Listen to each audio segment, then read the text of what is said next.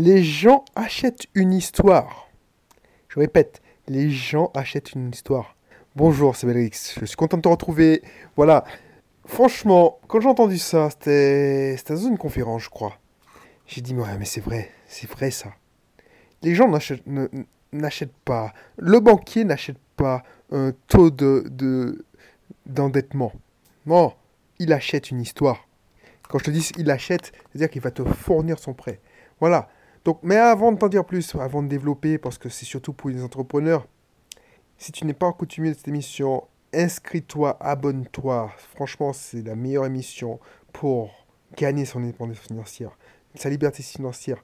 Voilà, je te parlerai d'investissement locatif, je te parlerai d'entrepreneuriat, parce que, genre, tu me connais peut-être pas, mais je suis un entrepreneur investisseur. Mes deux passions, c'est le business, les business digitaux, les business traditionnels, et puis l'investissement locatif. Avant, ah, je sais de quoi je parle, j'étais responsable informatique salarié.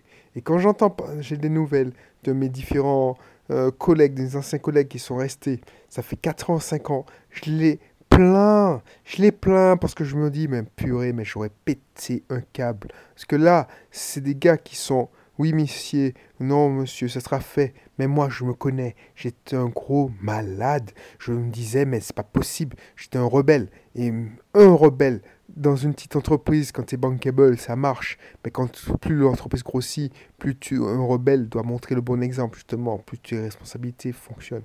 Donc, ça n'aurait pas été, j'aurais pété un câble. Ce qui se passe là, c'est que moi, j'étais, je j'avais directement accès au directeur informatique. Là, au lieu de monter en grade comme avant, euh, je montais en grade à chaque fois qu'il montait en grade, ce qui s'est passé, c'est que la société a pris tellement de dimensions, est devenue européenne, euh, même internationale, c'est qu'ils ont mis des cadres euh, plus présentables, on va dire, qui ont fait des hautes écoles.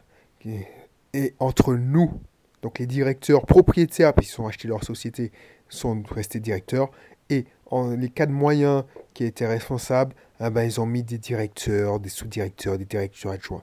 Donc le, fossé serait creusé et franchement, je ne pouvais pas supporter. D'être un ratrisseur, d'être un gars qui, qui, qui parce qu'il est beaucoup moins bankable, il approche la quarantaine, c'est obligé d'avaler des couleuvres parce qu'il a peur de perdre son travail, il a des crédits à payer. Ça, c'est ta réalité peut-être.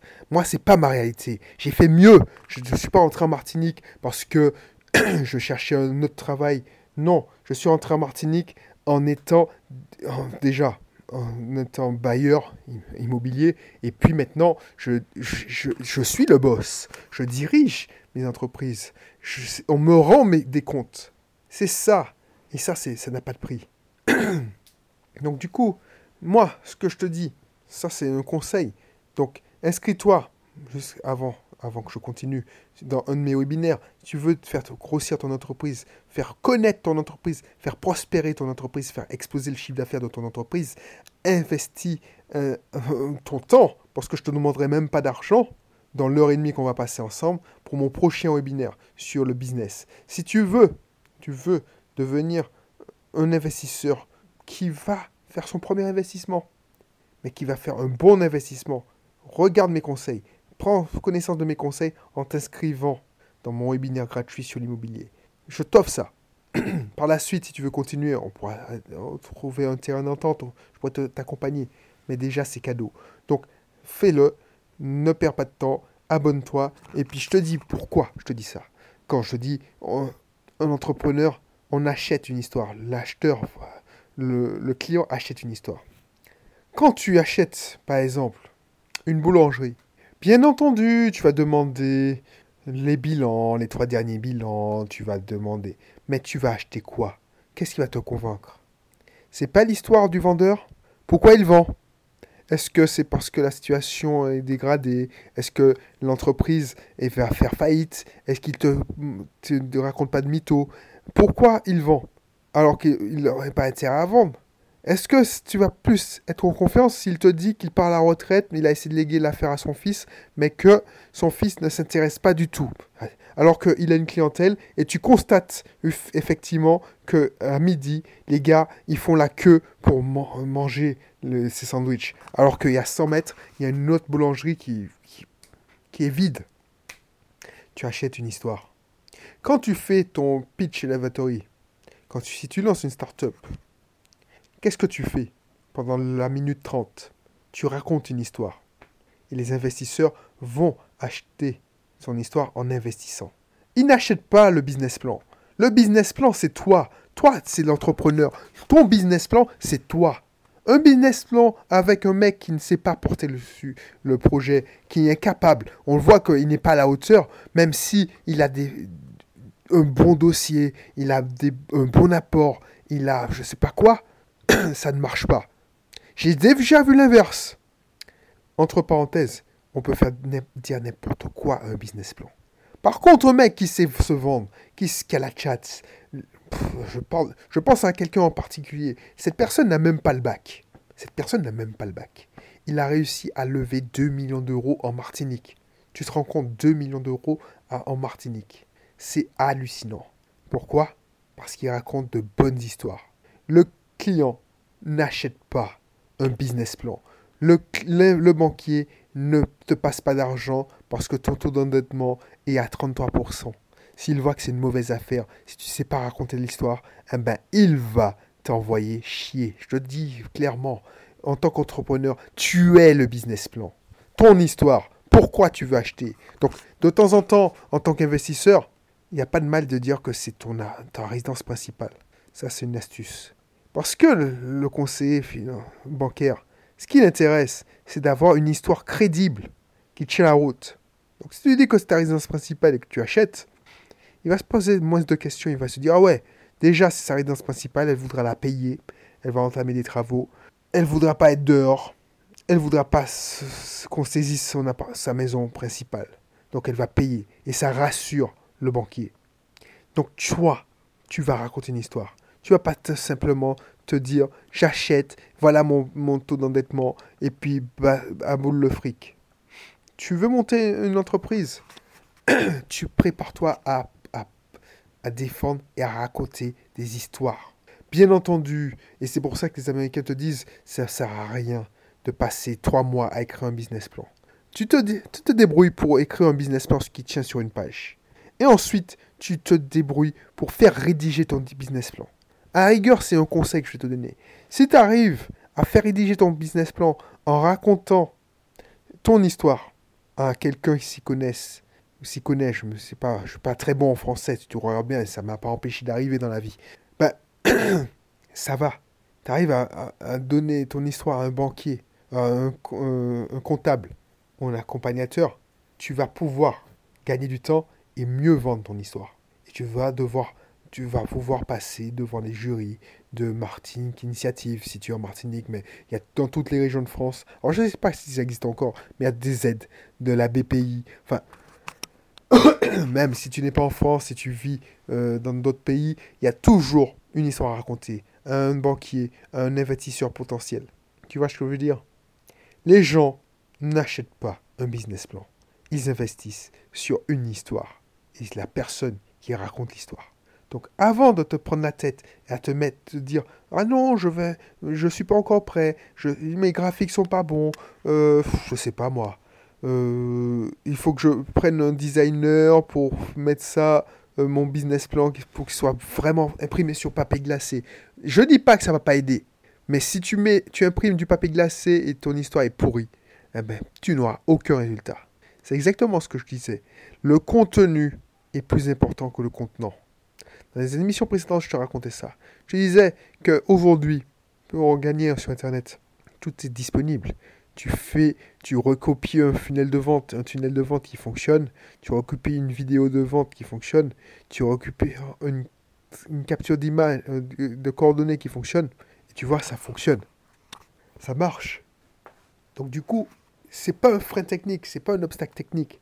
Quand j'ai commencé c'était ce qu'on appelle euh, les early adopters. Alors, j'ai pas le terme français, mais c'est oui, les, les gars comme moi, les pionniers.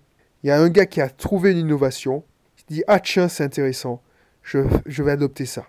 Ce qu'on appelle les pionniers. Mais les pionniers, c'est difficile. Donc, il y a beaucoup de barrages techniques.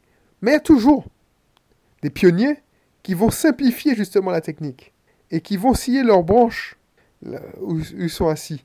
Donc ça donne à tout le monde, le grand public, la possibilité de se lancer. C'est comme la ruelle vers l'or. Au début, les gars, les pionniers qui ont commencé, ils ont découvert des, filons d'or. Il suffisait, je regardais un reportage euh, sur la ruelle vers l'or, il suffisait de se, de se baisser dans la rivière pour ramasser des, des pas des lingots d'or, mais de l'or. Une fois que ça s'est su, ben, le monsieur tout le monde a voulu faire fortune et ça a été la ruée vers l'or, la fièvre vers l'or. Et tout le monde et s'est rué et tout le monde voulait penser qu'ils allaient faire fortune. Et tu regardes bien, celui qui a fait fortune, c'est monsieur Lévis qui a fourni les pantalons et qui vendait les pelles. Donc voilà, c'est ça qui est puissant. Alors je sais pas si monsieur Lévis a vendu ses pelles, mais il a fait les pantalons solides pour les chercheurs d'or. Donc prépare-toi, prépare-toi à raconter une belle histoire. C'est ça qui fait, qui fait vendre. Une émotion. Tu vas pas créer des émotions en passant des présentations où tu as montré que le, bien est rentable. Les gens adorent les histoires. Les gens, quand tu même, quand tu vends, tu, tu, tu présentes ton appartement à, un loueur locataire potentiel, tu dois raconter une histoire. Pourquoi tu as fait ça? Pourquoi tu as aménagé comme ça? Pourquoi tu t'es mis à la place de le locataire? J'ai décidé de, de changer la, la, porte parce que la porte la porte des toilettes donnait sur la cuisine, c'était pas hygiénique, donc j'ai changé. Donc ça, c'est pour ça, je me suis mis à votre place. J'ai fait un bar, j'ai rendu le truc le plus fonctionnel possible. J'ai créé un bar à l'extérieur pour que vous puissiez regarder le paysage, fumer une petite clope et regarder la vue sur mer. Et ça, ça marche à tous les coups. Voilà comment, comment j'arrive à louer un appartement à 25 euros, 25%, 30% plus cher que le marché? Parce que je ne me contente pas de dire, voilà, c'est quoi votre fiche de salaire? Qu'est-ce que vous faites comme métier? Qu'est-ce que vous voulez? Vous êtes étudiant? Ok. Non, c'est pas l'interrogatoire. Je raconte une histoire. Et après, si le client, le locataire est disponible, est prêt à faire une offre, c'est là que je m'intéresse sur ses revenus. Est-ce qu'il tient la route? Tu vois ce que je veux dire? Alors, j'utilise d'autres techniques pour filtrer mes locataires, mais ça donne une, une idée. Donc, n'hésite pas, n'hésite pas à travailler ton histoire. Parce que dans ton business plan, tu devras raconter ton histoire. Déjà, c'est quoi ton bagage? Quel est ton CV Ne te contente pas de faire un CV bête et méchant. raconte pourquoi tu as été amené à faire ça. Pourquoi ce, comment ce projet est né? Qu'est-ce qui a pu t'aider? Est-ce que... Voilà, c'est ça. Si tu as des apports personnels, d'où il vient son apport? Oui, j'ai tellement confiance en mon projet que j'ai emprunté à mes pères, mes mères, mon tonton, tout ça. Voilà ce qu'il faut raconter et le banquier va te suivre. Il y a des gens qui essaient d'emprunter à 110%. C'est-à-dire qu'ils veulent même pas payer et avancer les frais de notaire. Pour emprunter à 110%, tu as intérêt à avoir une histoire solide. Pourquoi? Pourquoi Parce que, oui, j'ai voulu faire de l'apport, mais voilà, je suis tombé sur la bonne affaire. Je, mettais chaque euh, mois de côté, mais voilà. C'est ça. Mais pas tomber dans... Tu vois ce que je veux dire? Pour les entrepreneurs, pour ceux qui font... Tu peux pas. Voilà. Tu peux pas te contenter de faire un business plan plat. Il faut que ça sorte de l'ordinaire. Il faut que ta présentation écrite et orale soit correcte, qui fasse appel au sentiment. Créer une connexion. Voilà pourquoi je te dis tu ne peux pas. C'est toi le business plan. C'est toi le business plan. On achète une histoire. Je te laisser sur ce mot. Si tu veux en savoir plus, tu es entrepreneur, tu veux lancer ton business, inscris-toi dans mon cursus. Inscris-toi déjà dans mon webinaire sur le business. On aura le temps de discuter, voilà. Et si tu veux justement investir dans l'immobilier, investis en temps, parce que je ne te prends même pas d'argent, c'est gratuit. Investis dans mon webinaire IMO. Voilà. Je te dis à bientôt. Et puis d'ici là, porte-toi bien les babés.